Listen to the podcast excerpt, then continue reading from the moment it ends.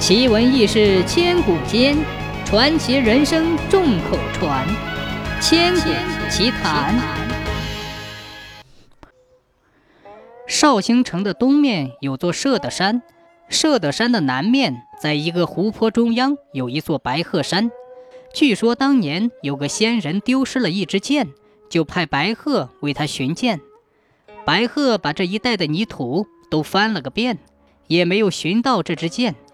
白鹤把翻起来的泥土堆成了一座小山，后来就叫做白鹤山。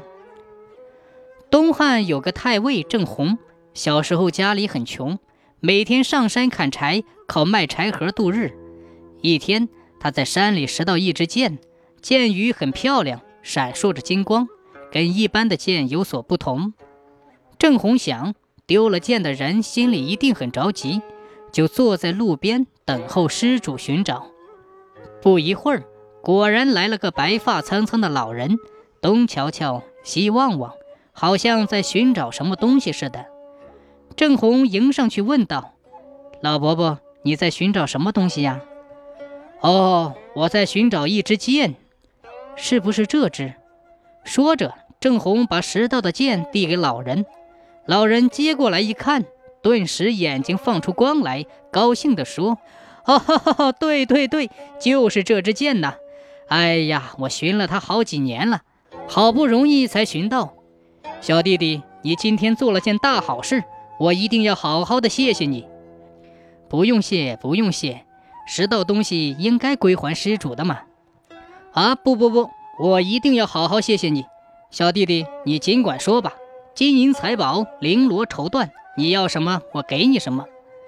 郑红摇摇头，认真的说：“金银财宝、绫罗绸缎我都不要，你要是肯谢我，我要向你讨一种风。”什么？你要风？老人奇怪起来。是的，我要风。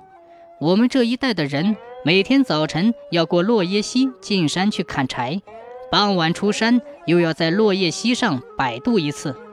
可是这落叶溪上的风却总是和我们打柴人作对，来来去去全是顶头风，弄不好还要翻船。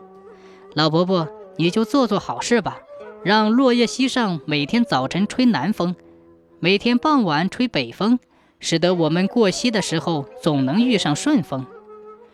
原来那个老人正是个仙人，他听到郑红的要求，觉得这孩子有出息，小小的年纪就有这么好的心肠，能想到大家，心里很受感动，就一口答应了小孩的要求。从此以后，若叶溪上的风向变了，每天早晨吹南风，傍晚吹北风，使得过溪打柴的人都很方便。